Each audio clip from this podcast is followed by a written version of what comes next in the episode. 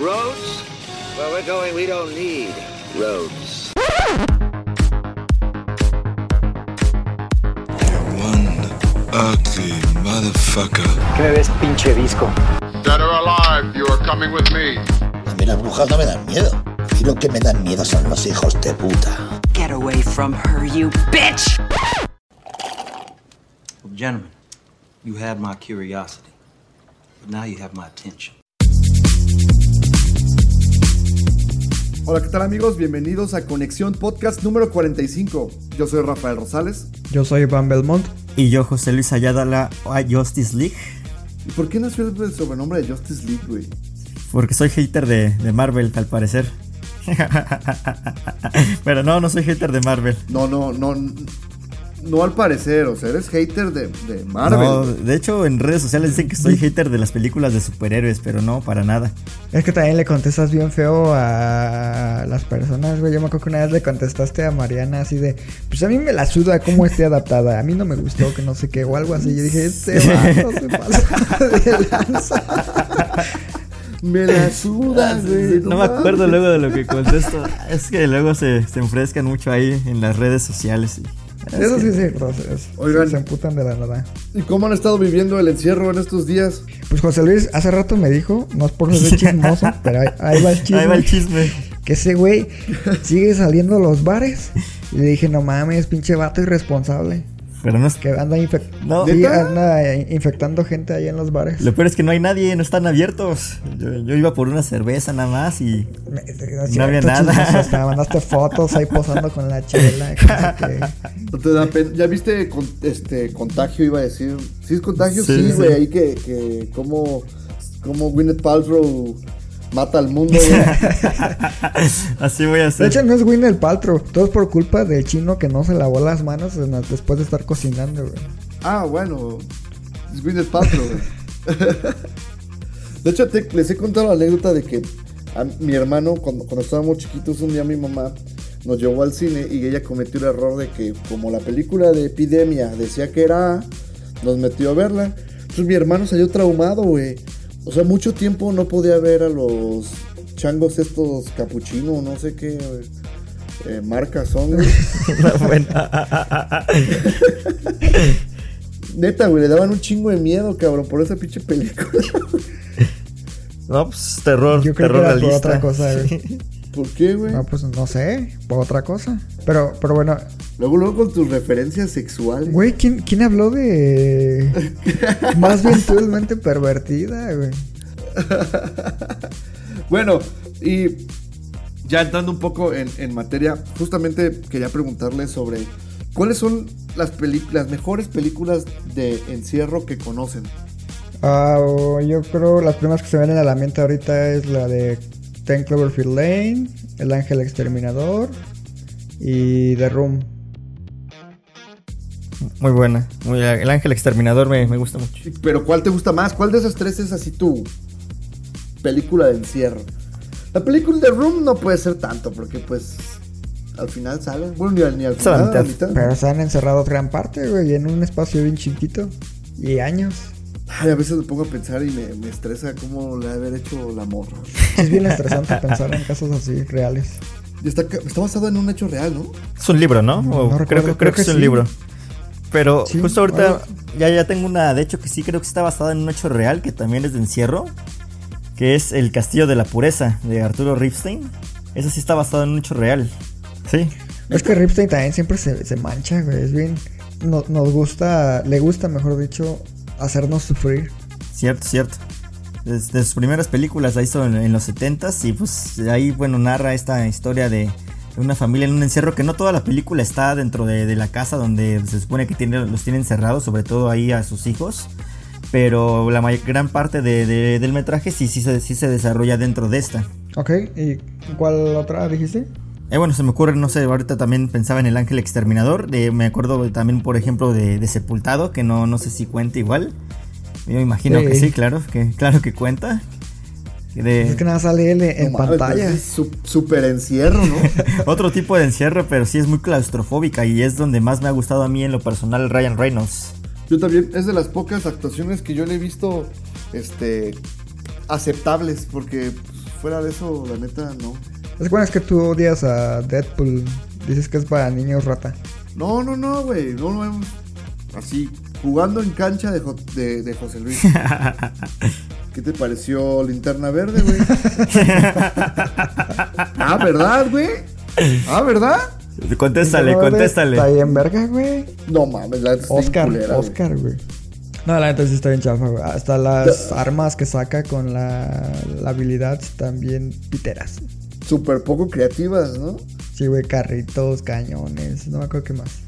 Pero bueno, Bueno, el chiste es que eh, yo, yo, yo les dije las mías, pero bueno, yo, yo saqué el tema porque hace... Recientemente vi una película de Judy Foster que se llama Panic Room. La habitación del pánico, es correcto. Ahí de los, de los primeros este, actuaciones de Kristen Stewart, de ese, de ese maniquí sin emociones, ¿Sabes a quién odio en esa película, güey? Al personaje de Raúl. de Jared Leto. No, Raúl. Ah, el otro pendejo, es sí, sé bien quién es. mierda, güey. ¿Quién? ¿El Forrest Whitaker? No, el otro. No, no, acu- ahorita que eran tres, era el personaje de Jared Leto, que era el heredero. Sí, claro. Era Forrest Whitaker, que era el que era experto en, cer- en cerraduras. Y el colado, por decirlo de alguna forma, que Sí, al sí, final sí. termina siendo la principal figura antagonista. Que pues mata a, a Jared Leto y se pasa de verga con el esposo de Jodie Foster. Pinche spoiler, güey. Ay, ay, ay. Nah, Sí, no. güey, o sea, ya, pinches Sorry, pero ya se estrenó hace un chingo de años, no mames. No, ¿sabes también cuál? También, este, estaba acordando de una película de, del finales de los noventas que es eh, El Cubo, de Cube. Una película de Reino Unido que la verdad este, estuvo... Pues yo cuando la vi me voló la cabeza, pues aparte que estaba bien morrillo. De las primeras películas como que de una trama alternativa este, que veía y pues sí me quedé mucho tiempo así de... Ah, órale. Después hubo las pinches secuelas que la verdad estuvieron bien chafas. Sí, las secuelas estuvieron bien chavas. La única decente es la 1.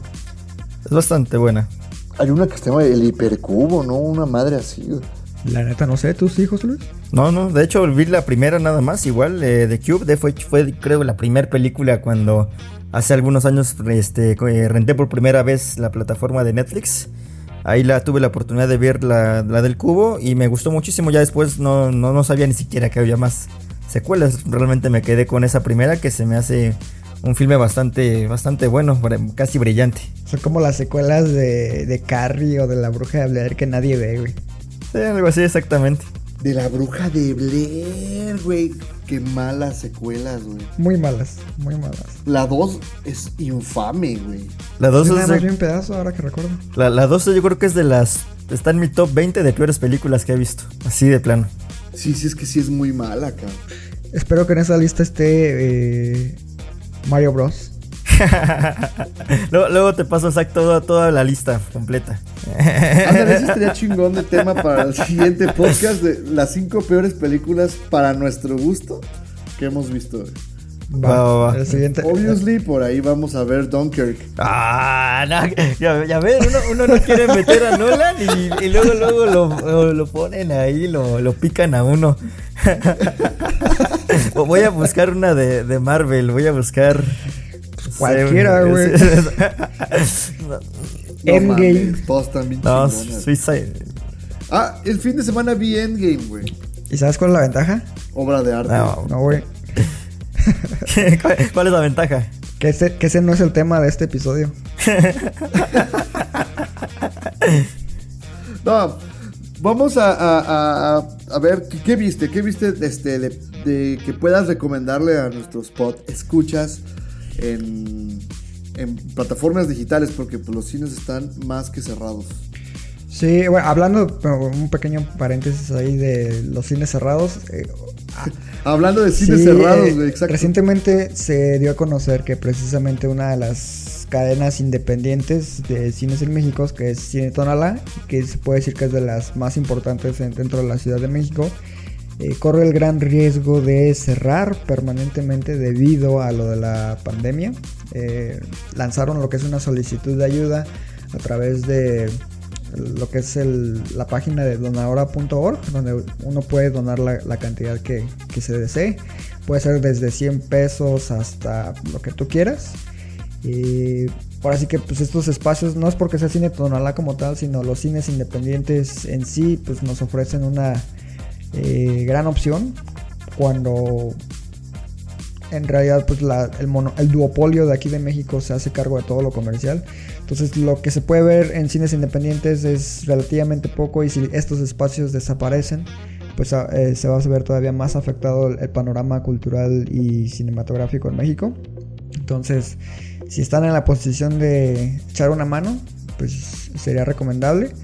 Eh, para, no, no, solo para Tonalá, sino para cualquier otro cine que está en situaciones similares. Y pues nada más queríamos hacer ese breve anuncio.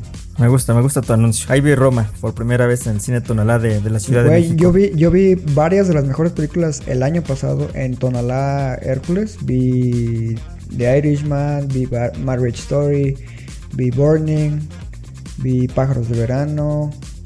Y lamentablemente la sucursal de Querétaro esa sí cerró, esa cerró por otras situaciones. Eh, al parecer el arrendador no les quiso renovar el espacio, es lo único que sé. Pero sí sería lamentable que sus otras dos sucursales, que son Ciudad de México y Tijuana, también cerraran. Entonces, pues, echen la mano. Oye, ¿sabes qué pasó? Hace mucho tiempo en un festival de cine me acuerdo que también me han querido anunciar un, un proyecto similar a lo que era Cine Tonalá. ¿Sai? De hecho, me acuerdo que lo anunció Iñárritu. Ese proyecto ¿No? nació muerto. Sí, ese, ese ya no se supo nunca nada más. Creo que no llegaron a acuerdos. Supuestamente lo querían hacer, creo que en la Condesa. Pero hasta ahí quedó. A la fecha no se sabe nada. Y sí, ya tiene bastantes años que se anunció. Pues estuvimos ahí en la conferencia, de hecho.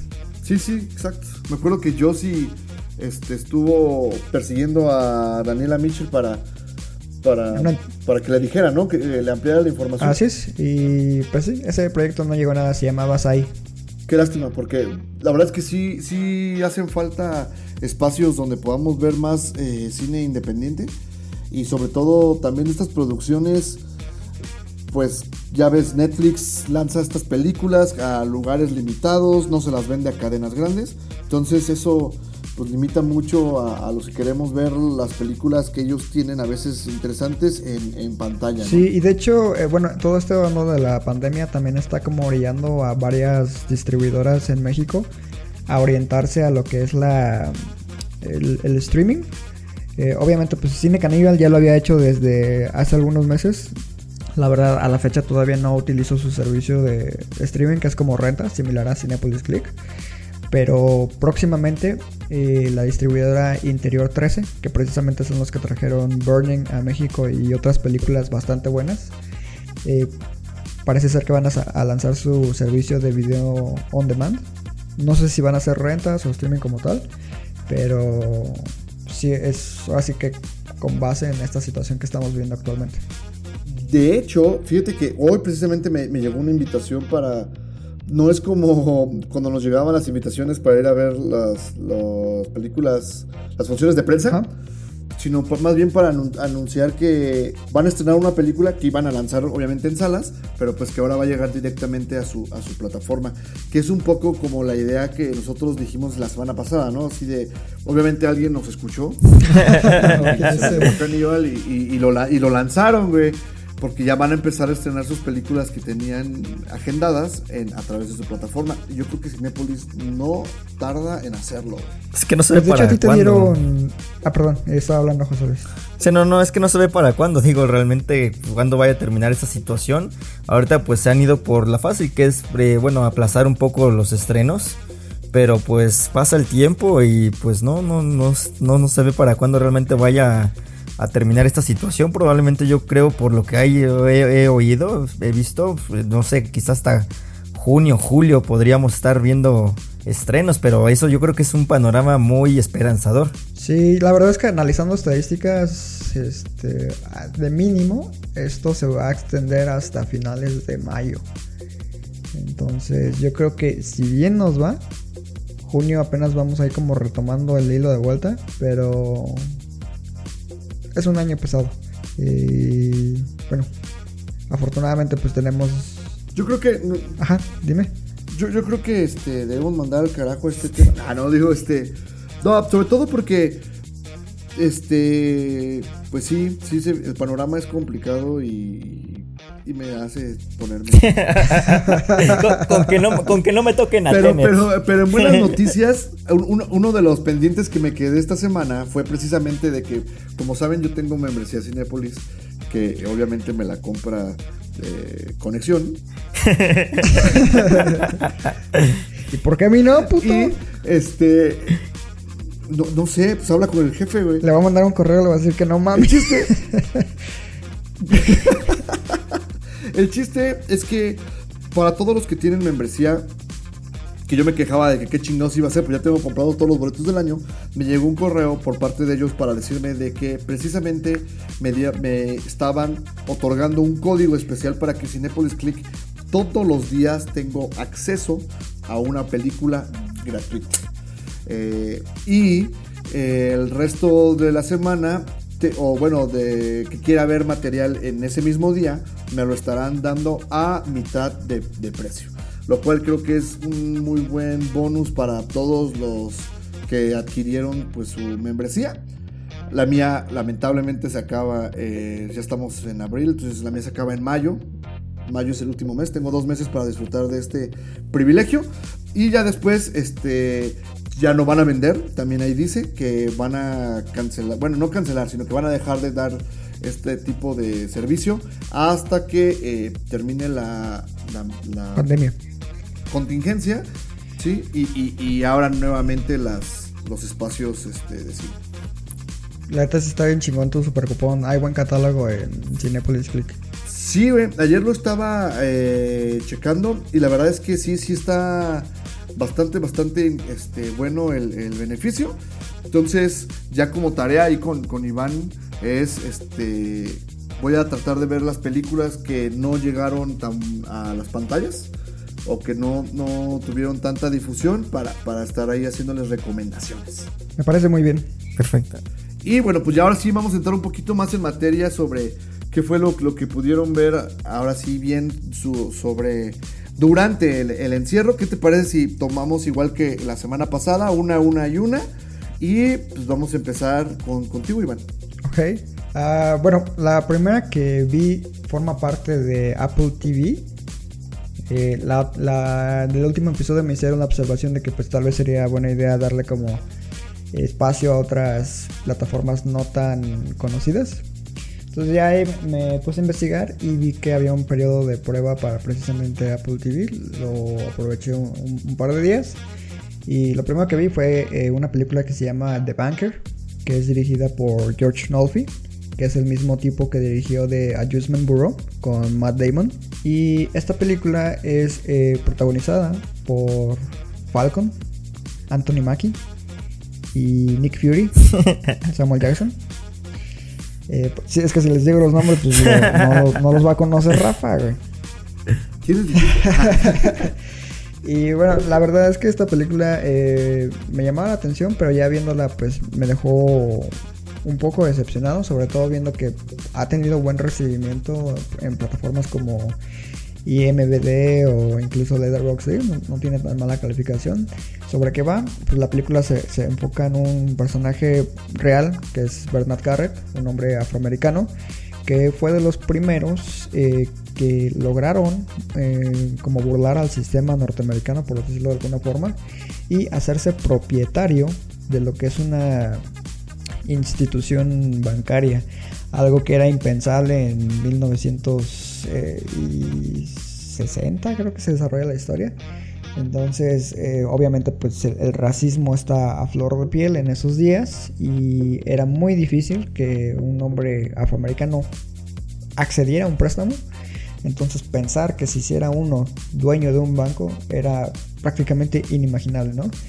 Entonces, eh, la película pues se desarrolla básicamente alrededor de este personaje, lo que tiene que hacer para lograr esa hazaña y lo que le va a costar. Eh, en papel suena bastante interesante. La ejecución, la verdad, es bastante malita. Parece película de camión. Y yo, yo la estaba viendo y dije, no mames, esa película yo la podría haber visto en un camión. Y en cachos, ¿eh? Y la, la edición es como muy caótica en un inicio, va como muy deprisa. Y ya al final como que te quieren meter al drama de lleno. Y la verdad es que ese ritmo y ese tono no terminan por convencer. Y la verdad, a mí sí me decepcionó gacho. No, entonces no, no la recomiendas. Y fíjate que ¿Iba a decir algo, José Luis? Sí, no, no, que no la recomiendas, digo. Ah, no. Híjole. Tiene momentos cagados. De hecho, también sale Nicholas Holt. Eh, y de hecho, ellos tres, Nicholas Holt, Anthony Mackie y Samuel Jackson, a pesar de que el guion es malo, hacen lo posible por tratar de sostener la película. Pero sí, la película es mala. Y la verdad es que una de las premisas que tenía Apple TV Plus es, Sí, Apple TV Plus. este, e- era precisamente que iba a tener pues producciones de triple A y la madre y media, ¿no? Y que nada más les ha funcionado el show este que tienen con Jennifer Aniston. Ah, The Morning Show, ¿no? Sí. Ey, Sí, ese lo tengo pendiente. También hay otro que ese yo creo que a ti en particular te gustaría mucho. Lo, lo que pude ver en el tráiler, no, no alcancé a verlo, se, se llama The Amazing Show, creo. Son como historias de antología, muy a la onda de la dimensión desconocida, pero no tan dark, como más... más alegres. Ah, sí, vi, sí, sí, sí, vi. Tienes razón, sí vi la, la, la carátula porque yo la verdad no adquirí la membresía, más bien este, adquirí un equipo de Apple y me, regalaron un año de esa madre. Qué rico, güey. Dile algo.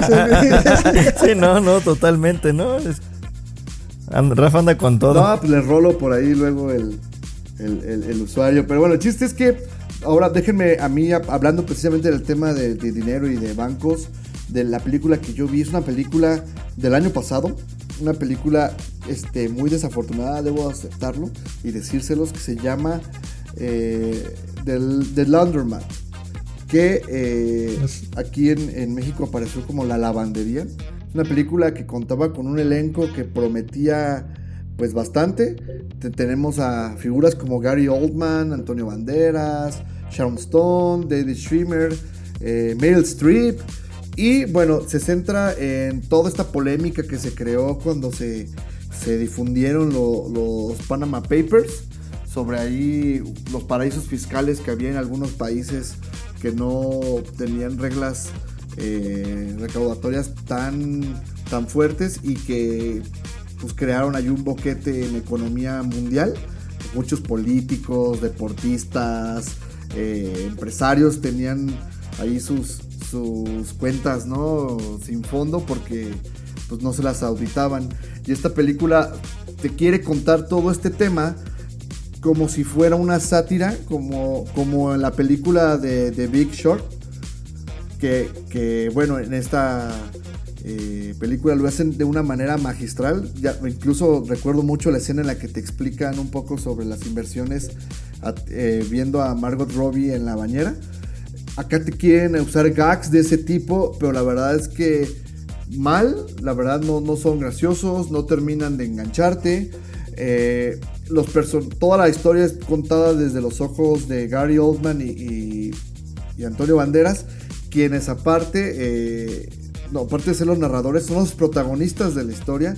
Entonces tratan de romper la cuarta pared, pero no es tan orgánico, se siente muy raro. Hay un personaje de Meryl Streep que es como la parte de, de la historia que es dramática, que en un punto eh, le dejan de dar eh, continuidad y empieza a aparecer un personaje que tú todo el tiempo dices qué feo maquillaje tiene. Y, y al final te dan una sorpresa que dices, no, por Dios, este, no, no puedo creer que hayan hecho esto. La verdad es que es una película bastante, bastante, para mi gusto, de camión también. Nah, este, pues sí, sí malita, bueno, la es como es este, rico, no, es de camión, es de avión. de avión, güey, exacto, cabrón. Es película de avión. Y este. Y no. Si les llama la atención este, saber sobre qué pasó con esto, creo que hay documentales mucho mejores allá afuera que, que ver esta película. Y raro de Steven Soderbergh, porque él, pues la verdad, generalmente hace buenas películas. Sí, es un. Sí. A mí también me pareció, digo, un intento fallido, como bien lo dices, de, de hacer una nueva The Big Short. Lo que The Big Short fue para el mundo ahí de, de la bolsa de valores, todo eso. De, la lavandería lo quiso hacer para toda esta si- eh, situación del sistema financiero con los Panama Papers. Y pues sí, no, realmente el resultado no termina por ser fallido. Yo rescato por algo, la, a lo mejor la actuación ahí de, de Gary Oldman, que me pareció eh, bastante eh, cínico, bastante ahí picante, sabiendo bien jugar con su papel. El resto pues no, no me dijo gran cosa y pues Meryl Streep ya pues sobreactuando como casi siempre. Oye, ¿y sientes que sí le dan una conclusión a la historia de Meryl Streep? Pues no, la verdad, no creo que le... Yo creo, ¿Verdad que se no, queda en el aire? Todo se queda en el aire, creo, en esta película. Igual la historia de David Schwimmer, este, que, son, que son pescadores, ¿no? Y tienen un tema ahí de, de seguros. También se queda muy... ah, Pues no sé, difuso lo que pasó realmente. Sí, no, no, no. Y todo, bueno, obviamente, pues todo de Bergaín, este, tiene problemas, bueno, narrativos, pero bueno, también gran parte, pues, viene por culpa, por culpa del guion, ¿no? Del guion mismo. Que no, digo, es, es que son varias Exacto. tantas historias que quiere abarcar que no termina contando nada. Es correcto. Esa es la, la definición exacta de, de- de esta película. Pues, vale. Yo- yo- yo- Pero bueno, dinos tú. a ver, tú yo, yo vengo con la película que creo que está en boca ahorita de, de todos, o bueno, o que yo veo al menos en redes sociales que todo el mundo la está viendo y que pues ya todos son este críticos de porque vieron una película de- de- de- sobre el capitalismo, sobre las clases sociales, sobre una película minimalista. Es la, es, la, es la nueva Joker, ¿no? En redes sociales. Exactamente algo, algo así parecido. digo, No mames. No, no, digo, nivel. guardando las proporciones, porque pues ahorita todo el mundo está encerrado y entonces pues todo el mundo está viendo esta película. Eh, rápidamente, bueno, hablo de la película de El Hoyo. Es una película... Oye, ¿Y a ti te gustó ver el hoyo? Eh, digo, mientras más profunda se va, como que menos me gusta. No, pues cada quien. De cada es, un quien. pro- es un programa familiar, güey. no, eh, Sí, güey, mis sobrinos escuchan esto. Se, güey, se van a espantar cuando escuchen que dice el, el José Que Luis más que profundo. todo el mundo trae el hoyo en la boca, güey. Esa es otra película, güey, que es la de pieles. Ah, no, bueno. ya, Ya, güey, a ver, cuéntanos, ¿qué tal A ver, el, hoyo? desde el nombre está, el, el nombre es muy atrapante, desde luego. A ver, rápido, este es una película de, bueno, de un tipo ahí que llega a una, eh, pues tipo prisión, donde se da cuenta básicamente que pues está formada en, varios niveles. eh, está pues obviamente el primer nivel, segundo nivel y mientras más bajo va, eh, pues digamos que pues, más, más peor suerte para ti. ¿Por qué? Porque hay una plataforma que pues te va eh, o surtiendo de, de comida, ¿no? Y pues obviamente a los del piso 1 les toca mucha comida, a los del 2 pues también mucha, pero pues mientras más bajando ahora sí que esta plataforma pues los que van, están en, plataformas eh, muy más profundas pues ya no les toca tan tanta comida, hay unos que ya prácticamente no les toca nada. Y bueno, la película es prácticamente ahí una, una distopía, una crítica pues al capitalismo, eh, a lo que serían la- las clases sociales. Eh, ahí hay un tema a lo mejor ya incluso un casi divino por la, por, durante la parte final. De hecho creo que eh, ahora que estamos mencionando hace unos momentos la de la película de- del cubo, creo que comparte pues ciertas ahí similitudes. De hecho yo he visto muchas comparaciones precisamente en redes sociales de que el hoyo intenta hacer pues la nueva película de culto como lo fue el cubo en, su momento, eh, con una influencia bastante, bastante marcada, bastante clara. Eh, la película es buena, a mí me gustó, entretiene. Este, creo que pues sí tiene ahí su, un argumento bastante sólido que le permite eh, ahora sí que funcionar durante la mayor parte de su metraje, aunque también creo que abusa eh, a veces de, de una ahí, mm, ¿cómo se le puede? De, de- ser muy forzado en algunas acciones para que todo funcione como, como debería y poder y hacer que la avanza eh, que la que, perdón que la trama que la trama avance de forma más más rápida y yo creo que estas situaciones a lo mejor le restan un poco de naturalidad le suma mucha artificialidad y pues sería a lo mejor ahí el, el defecto que yo le puedo ver pero bueno como tal me parece una película eh, bastante destacada y, y bastante entretenida sobre todo Yo ya le vi otro defecto y aún no la veo, güey. ¿Quieres saber cuál es? ¿cuál? ¿el hombre? No, no, no. Es prácticamente idéntica a Snowpiercer. Oh, más similar sí también cierto Porque también Snowpiercer va por niveles, igual es una crítica al, al capitalismo. Y a esa no le hicieron tanto ruido como al hoyo. ¿Todavía no, sigue no, no, Netflix, efecti- de hecho? ¿El hoyo o no? Snowpiercer, las dos, las dos creo ¿Cuál? que siguen todas. Bueno, obviamente el hoyo es de Netflix. Snowpiercer. Sí, sí, siguen. ¿No? No, Snowpiercer está en, en Amazon ya. Me dieron ganas de verla, fíjate. Sí, sí. Fíjate, y para los que no lo sepan, fue uno de la película del, del director ganador del Oscar a mejor película, mejor dirección. Bong Joon-ho. Mejor guion también ganó el güey, ¿no? Sí, también. Sí, sí, sí, también, mejor guion. De Bong Joon-ho, sí. Y este. La verdad es que es una gran película. Con Chris Evans y Tilda Swinton. Tilda Swinton en esa película me parece. ¿Alguna vez han jugado la saga de videojuegos de Bioshock? Sí. Me parece un personaje sacado de ahí, el de Tilda Swinton. Y tú, José Luis, si no los has jugado, dales una No. checada si puedes. No, voy a, voy a checarlos. Sí, no has vivido. La neta, grandes juegos. Vale, vale, lo- lo- los voy a checar. Aunque te diré que a mí Tilda Swinton últimamente me repele en, en la gran parte de sus películas. Este, te- se te está cortando la señal, José Luis. Este, ¿Qué dijo ese güey? Creo que ya lo perdimos, güey. Porque no, no, no, puedo hablar Ah, mal de Tilda Swinton. No se anotan, ¿verdad? No, pues son críticas constructivas porque a mí parece una gran actriz además, pero ya siento que luego se le va haciendo ahí como mucho de los papeles ahí caricaturescos tipo Elena Bonham Carter. Y pues no sé, a mí ya a mí me, me termina ya un poco cansando, pero no, de que es una gra- gran actriz lo es, pero creo que ya se está eh, repitiendo en algunas cosas. Película favorita de Tilda Swinton. Eh, ¿Película favorita de ella o su actuación favorita de ella? Eh, de ella. Mm, We Need Talk About Kevin. Ok. Uf, ¿Tú, Rafa? Constantine.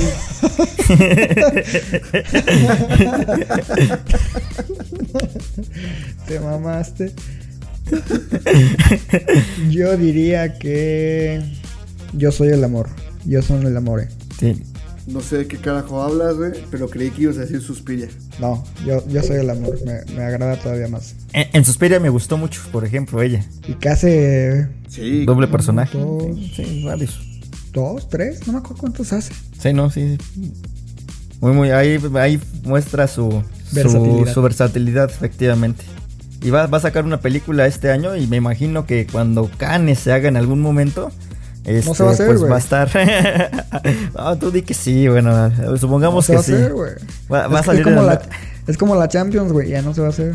Oh, shit. Y va más como la Liga MX, pero ahí si no se reanuda va a ganar el Cruz Azul el título.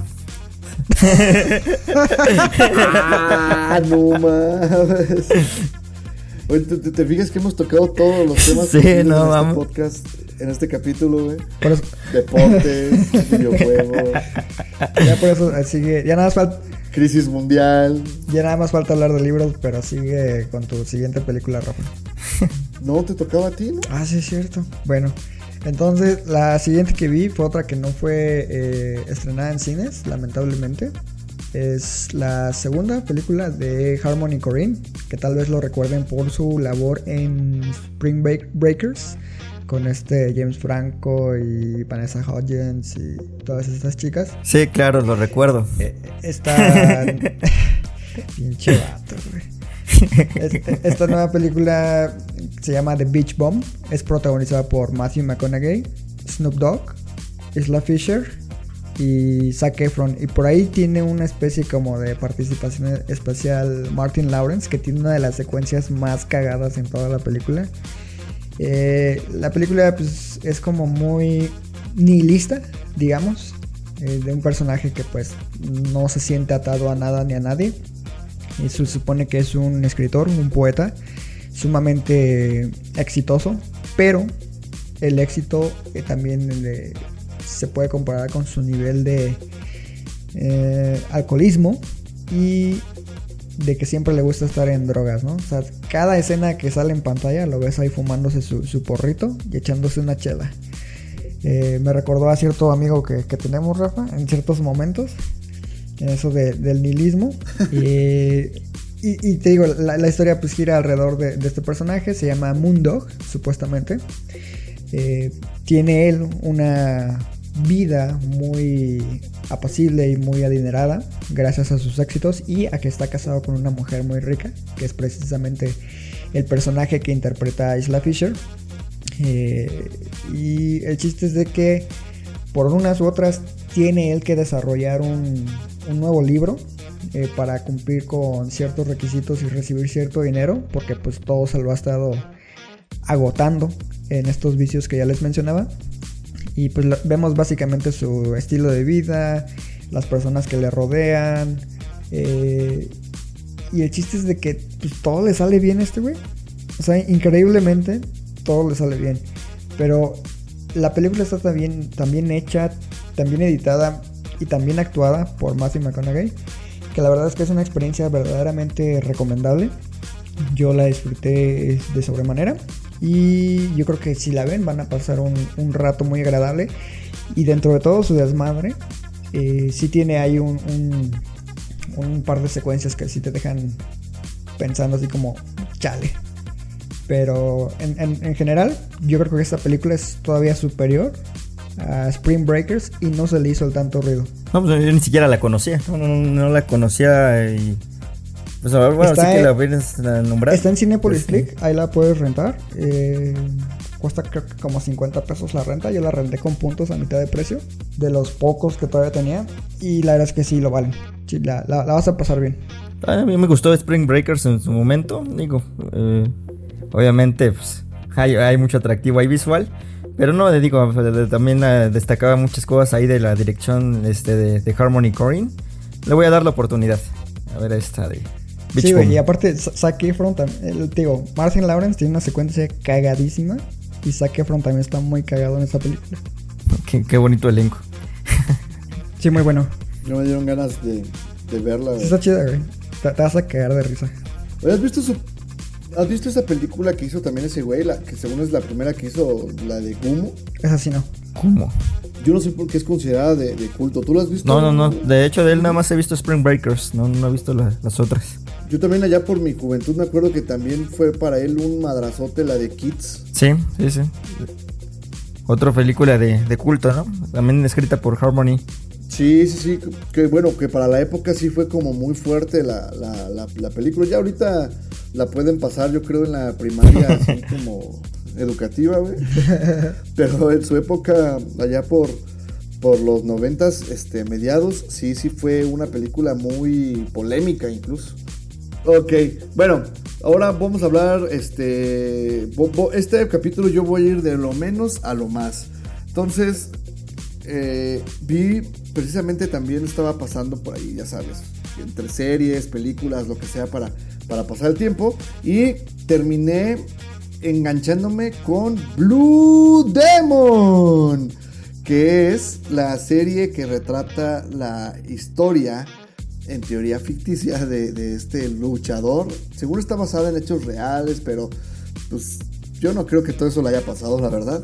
Y que es protagonizada por Tenoch Huerta. Es una, es una serie del 2016 que llegó directamente a Blim. Por eso eh, pasó muy, muy, muy, muy desapercibido. Y pues quedó ahí abandonada en Amazon eh, Prime. Ahí pueden encontrarla.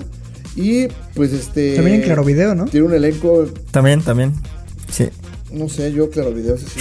no- Pero el chiste es que la serie pues retrata la, la- la vida de Blue Demon, cómo es que empezó ahí en- desde pequeño a ser así medio valentón y toda la onda, cómo es termina des- este, alejándose de su familia y cómo también inicia su, su entrenamiento para llegar a ser pues este ídolo de la lucha libre mexicana. Lamentablemente eh, el guion no me parece malo. El problema con, con la serie es realmente su producción, nivel novela.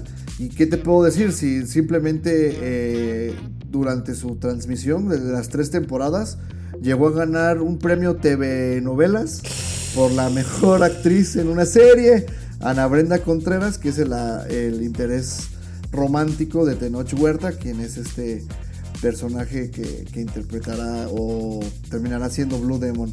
Eh, sí, la producción sí es mala, sí es así tipo novela. Yo me quejaba del Señor de los Cielos el- la semana pasada. Blue Demon por ahí anda y es una gran, gran lástima porque Eh, siento que el mundo de la lucha libre mexicana puede ser muy, muy, muy explotable precisamente en el ramo de las series, pero con una buena producción. Ha desperdiciado, es un tema efectivamente yo también pienso que desde hace mucho tiempo falta una buena película de, de este tema o, o serie o lo que sea, pero sí nos no vayan a salir en algún momento que los gringos vuelvan a, a no sé, a, traer, a tomar un tema nacional y que lo conviertan en algo suyo, ¿verdad? Porque creo que aquí también lo, lo estamos desperdiciando. Sí, por ahí he escuchado de que Guillermo del Toro tiene mucho Justo tiempo eso iba a decir. trabajando con una, una proto Plata. historia de, de- del santo, ¿no? No del santo, sino como basado en él. Eh, se llamaba Plata, ¿no? Creo recuerdo. Sí. Ah, al- alguna vez también en una conferencia de prensa escuché que habló de ella. Incluso en la serie de Strain hay un personaje que como que es sacado de, de esa onda. Sí, es ¿no? como una mezcla de varios personajes y es obvia una referencia a- al santo por todo lo que menciona. Eh, desde que leí los libros, pues sí me quedó. La serie, la verdad, no la he visto. Yo solamente he leído lo- los libros de, de Strain. Pero sí, lo que dices es correcto. Es básicamente el santo ahí. Oye, pero yo creo que siendo del toro que hace uno de 100 proyectos que tiene, pues yo creo que lo damos por descartado, ¿no? Sí, la neta, sí. E- ese güey sí se Sí, mama. en la eso. neta, O sea, güey. se, se meten demasiados proyectos y no. Nomás nada de nada. Hasta parece que es de Morena. Vale, vale, voy, este, bueno, la siguiente película es de, que voy a recomendar es, bueno, de Aeronauts, Aeronauts, es una película que la pueden encontrar en Amazon Prime, Eh, de hecho, bueno, está basado, eh, bueno, ahí tentativamente igual en una historia real, cuando de, un, de una, de un, piloto que se unió con un científico para embarcarse en un viaje ahí en un globo aerostático y pues des- eh, ahora sí que investigar, descubrir más cosas acerca de pues de los secretos de lo que es el cielo y esta situación de, de la aeronáutica, eh, de, de lo, de lo que son los secretos ahí, eh, más allá de, de lo que se podía ver hasta ese entonces, que bueno, eh, la película estoy viendo está eh, retratada en 1862, pues entonces era prácticamente una... eh, pues sí, lo que eh, la película se expone o lo que ellos intentaban demostrar era mus- muchas cuestiones ahí que en su momento la, gente se preguntaba, ¿no? Este, si se podía igual este, saber del clima, si iba a llover, qué clima iba a ser, entonces pues ellos se, se vislumbran o se van a este viaje pues para dar respuestas a este tipo de cuestiones que tienen.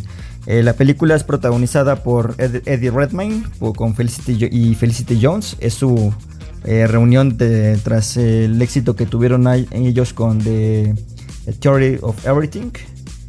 Y pues la película intenta ser, eh, bueno, es una película de aventuras, intenta ser como las de antes, una película hecha a la vieja escuela, cine de aventuras eh, de antiguo, este, no tan pretencioso, como que yendo directo al grano. Sin embargo, creo que pues sí, el guion este, sí es bastante pues, pues chafa, chafa por no, decir otra, otra palabra. Eh, ahí cuando la película, pues sobre todo está en sus escenas eh, aéreas, funciona bastante bien. Creo que ahí visualmente cumple. Sin embargo, cuando la película toca tierra en los flashbacks que nos van mostrando cómo ellos pues se van conociendo y pues ahora sí donde se desarrolla la personalidad de los personajes, creo que ahí la película pues falla eh, irremediablemente y pues como de un, si, de un globo se tratara, pues la película se va desinflando poco a poco y, y, pues al final solamente es un, es un globo muy bonito visualmente, pero poco más. ¿Y los efectos visuales qué tal? O sea, ¿sí te convencieron en ese lado? A mí sí, bueno, la vi en, obviamente en, en Amazon, este, bueno, la vi más bien en, en pantalla. O sea, me hubiera gustado ver esta película, ver, no sé, verla en, en cines. Yo creo que se pudo haber, este, a lo mejor eh, levantado ahí ciertos, ciertos aspectos. Pero me recordaba mucho, por ejemplo, eh, visualmente a esta película de Robert Zemeckis, ¿cómo se llamaba? La, la de la cuerda floja, ¿cómo se...? Ah, ya. Um, verga, se me fue el nombre. Sí, sí, sí, Sí. pero sí, en, lo que me, en lo que me recordaba es precisamente en el uso de, de los efectos, ¿no? Que no se lo usan así como, pues así para batallas o cosas así, sino simplemente como método narrativo. Y eso, pues, de alguna forma, pues sí, sí me, me atrae bastante. Entonces, en resumen, sí la recomiendas. Eh, sí, pero también digo, para, para pasar el rato. No, no, es, eh, no es película de camión, pero sí dominguera. De Canal 5. De Canal 5, exactamente. ¿Sí vieron ese mame de Canal 5 que traen ahorita? No, ¿cuál? Que ya tiene rato, pero apenas salió, alguien se dio cuenta de que en la cuenta oficial de Canal 5 en Twitter, desde el último mes para acá, diario a las 3 de la mañana, publican videos así como de horror, que no tienen explicación ni sentido alguno, y a las 7 de la mañana, más tardar, del mismo día, lo quitan para que no haya rastro alguno. Obviamente algunas personas sí grabaron algunos de los videos, pero el que más ruido hizo fue uno que sacaron en la madrugada de hoy. Y la neta sí está bien, bien creepy, güey. Busquen el hilo en, Twitter. eh, está- están varios de los videos y sí está así como de- para decirle qué pedo al community manager de la cuenta. Quién sabe si lo vayan a seguir haciendo porque ya les cayeron. Pero sí está bien creepy. No, no sabía de eso. Pero yo tengo una pregunta. ¿Quién se queda despierto a las 3 de la mañana viendo Canal 5? Ah, fue, fue la cuenta de, de Twitter, güey. Ah, bueno, vale, vale, vale. Sí, sí, sí. Ah, vale. No, en Canal. Ay, ¿quién revisa Twitter a las 3 de la mañana, güey? Un chingo de gente, Ay, sí, ay, güey. sí. Te- Te sorprenderías. ¿Neta? Sí, güey. Pero bueno, ¿quién sigue yo? Va. Sí, dale, dale, dale tú. La, ah, precisamente hablando de temas escabrosos, el siguiente trabajo que, que de que voy a- voy a hablar es una serie de televisión exclusiva de Apple TV Plus. Se llama Servant. Es producida por M. Night Shyamalan y es eh, básicamente escrita y creada por Tony Baxalop. Eh, la premisa de la historia gira en torno a lo siguiente. Se supone que una pareja eh, que es protagonizada por Toby Kebbell y Lauren Ambrose son una pareja pues de ricos. Él es un chef muy exitoso. De hecho, él trabaja desde casa. Y ella es una presentadora de televisión, una reportera básicamente. Y en cuanto inicia la, la- serie, se nos da a saber que ellos solían tener un bebé. Pero algo pasó, no se nos dice qué, con el bebé. Y al parecer la señora no tomó muy bien lo que sea que haya pasado con, con el bebé, ¿no? Entonces en la casa hay una figura sustituta para este pequeño, artificial, obviamente.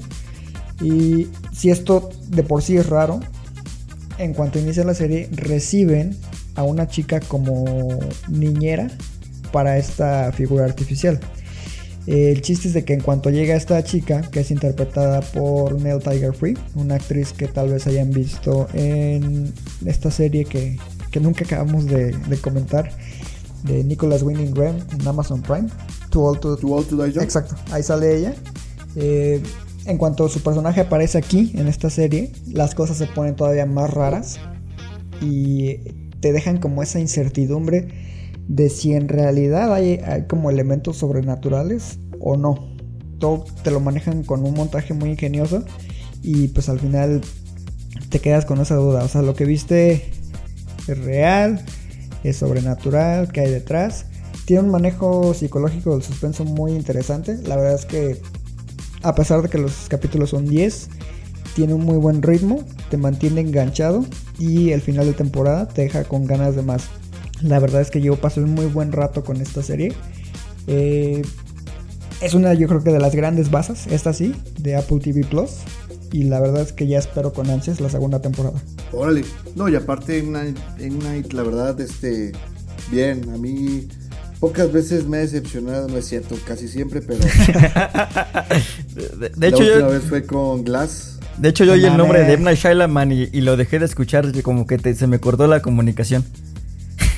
Oh, oilo, güey. no, yo, yo, yo soy, yo soy Team Glass, de hecho. Sí, yo también. Rafa, como es Marvelita, pues ah, que no, no se le hace No, entender. no, no, Gl- Glass se quedó muy, muy lejos del nivel que traía en Split y en... Pero eso no la, no la hace mala, güey. Sí, sí. No. Sí, güey. No. No, no, no, no es mala, no. ¿Sabes cuál, Está sí- bien, ¿sabes bueno. cuál sí es mala, güey? Avengers. No mames, güey, Avengers le hace el amor a pinche Claro que no, chafa. Es más, ¿sabes por qué hizo eso M. Night Shyamalan? Que le tenía envidia a Avengers, güey. ¿Sabes quién creó los, cinema- los universos cinematográficos de superhéroes? M. Night. Se llama Sí, Alan, sí güey. sé. No mames, claro que no, güey. bueno, ahora yo, yo voy a hablarles este, de una película para toda la familia. No, no sé si es para toda la familia, pero, pero para esos enamorados. Se llama Violet y Finch. Es una película de Netflix que se estrenó, si no mal recuerdo, hace un mes, más o menos, finales de, de febrero. Que es una película dirigida por Brett Haley y que es protagonizada por la guapísima Elle Fanning y que eh, tiene como pareja allí a Justin Smith, que es el muchachito que sale en la película de Pokémon. Sale también por ahí Alexandra Sheep, Lucas, eh, Luke Wilson y más. Pero bueno, toda la película se centra en, esta, en estos dos personajes. Eh, Violet, que es el personaje de Elle Fanning, sufrió un, un tema y un trauma que la tiene en un estado de relegación social, prefiere estar sola y evitar contacto con las personas. Y eh, un chico casualmente se topa con ella, este chico es eh, Theodore Finch, que es este, actuado por Justin Smith, el cual pues ahí juegan un poco con la idea de que le salva la vida, así, no, lo que sea. El chiste es que se empiezan a ser muy amigos él está buscando enseñarle nuevamente el valor de lo que es vivir y de lo que es tener contacto con las demás personas y así, ya está. Y pues como buen libro eh, romántico, pues ya saben hacia dónde va. Es más, vamos a hacer un ejercicio. ¿Hacia dónde va? no, no sé, no, no, no, no podemos spoilear. No, no, no, es spoiler, güey. O sea, desde el tráiler te queman todo, güey. O sea, ¿hacia dónde va, güey?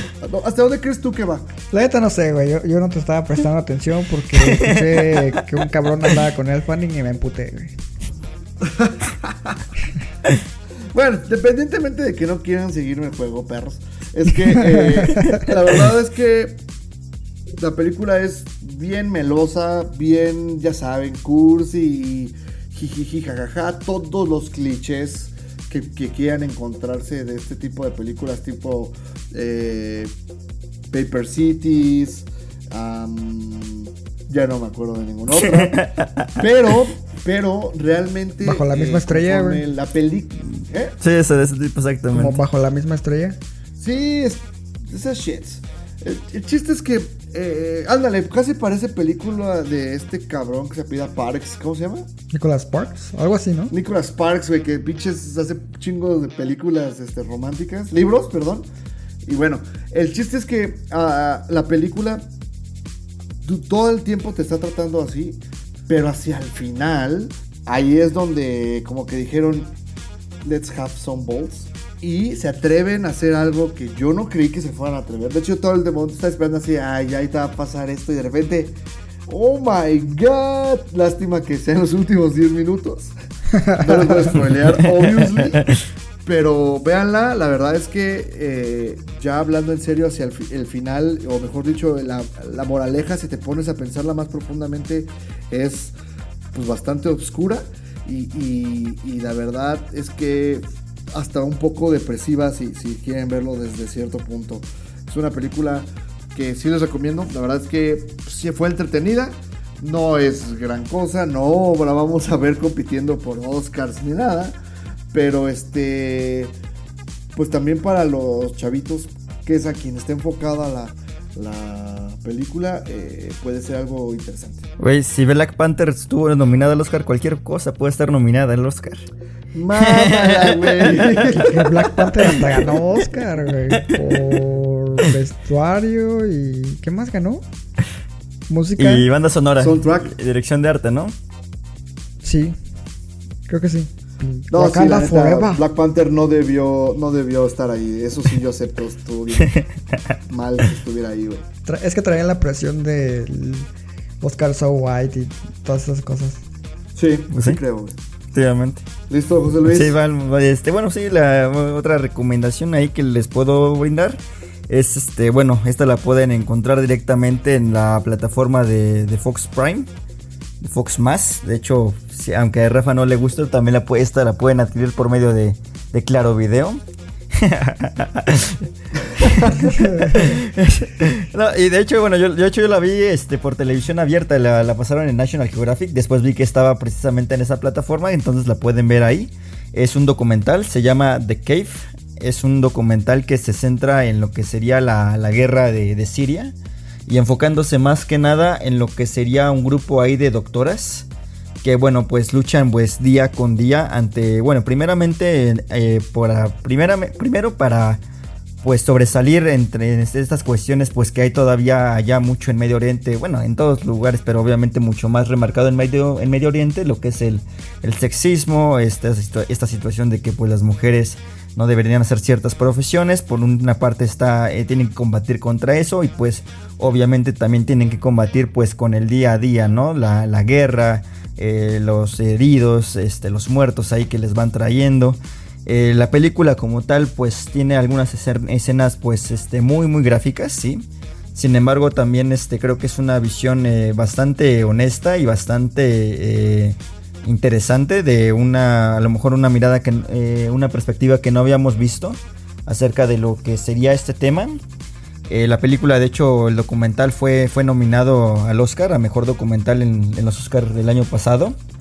Eh, y bueno, el director que se llama Faraz Fayad, Fayad también fue nominado por otro documental hace un par de años que se llama Los, los últimos hombres en Alepo que igualmente es ahí de, la situación de, Siria. Entonces, este.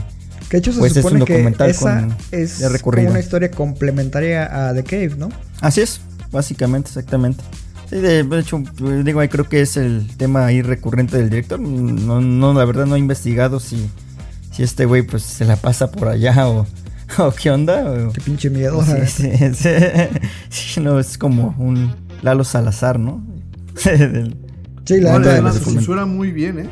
Sí, no, es, es bastante, bastante interesante el comentario, no dura mucho, 95 minutos, así que si un día pues quieren ahí este adentrarse más a esta situación de que viven estas este, doctoras allá en Siria, pues es una recomendación este que pues yo les hago, es, es bastante buena y pues una nominación al Oscar bastante merecida. Perfecto. Pues muy, muy buenas recomendaciones, la verdad, ¿eh? Este, me gustaría verlas, pero necesito ver nuevo material para recomendar la, semana que viene. Este, ahora vamos a hacer una cosa. ¿Qué, qué plata, ¿A qué plataformas estás suscrito tú ahorita, José Luis? Ahorita estoy dado de alta en Netflix. Estoy en lo que es Claro Video. bueno, eso, me sale gratis. Este, también me sale gratis por este Filming Latino y HBO. Ok.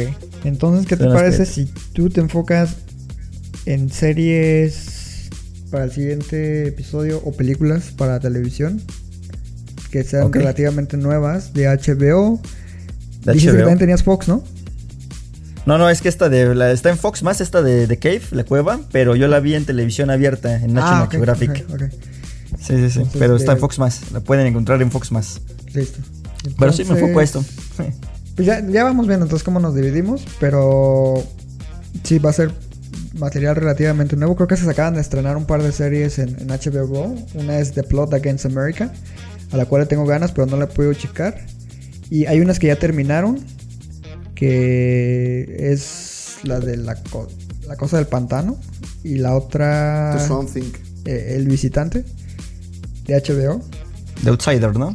Ajá, entonces ahí, nos, nos las dividimos yo creo que me voy a echar otras de Apple TV Plus.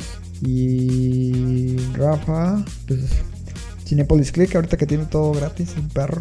Pues sí, sí, yo eh, lo, reviso y también fíjate, vamos a hacer algo interesante. Eh, de aquí al viernes, o sea, ay, no, pero esto corta. De aquí a no, no, Esto es en directo, no se corta nada. No, mándenos, mándenos también, o sea, quienes nos escuchan eh, y que tengan dudas de algunas series o que, digan así, que ustedes, estos pendejos, las vean para, para saber si está bueno o no, pues que nos digan, este, y vamos a ir programando. No prometemos que para el próximo capítulo ya, ya las hayamos visto, pero para irlas teniendo en los próximos programas, al cabo esto va a durar este hasta que nos moramos o, o algo más.